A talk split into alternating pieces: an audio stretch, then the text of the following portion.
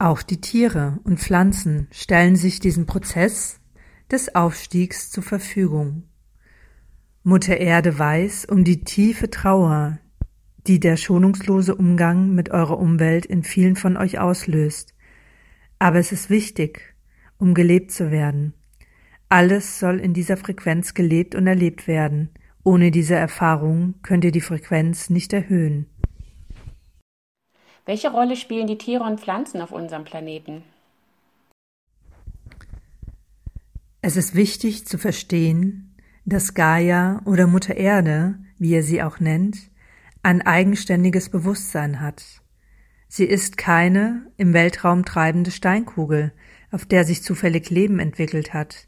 Alles, was hier geschieht, folgt einem höheren Plan.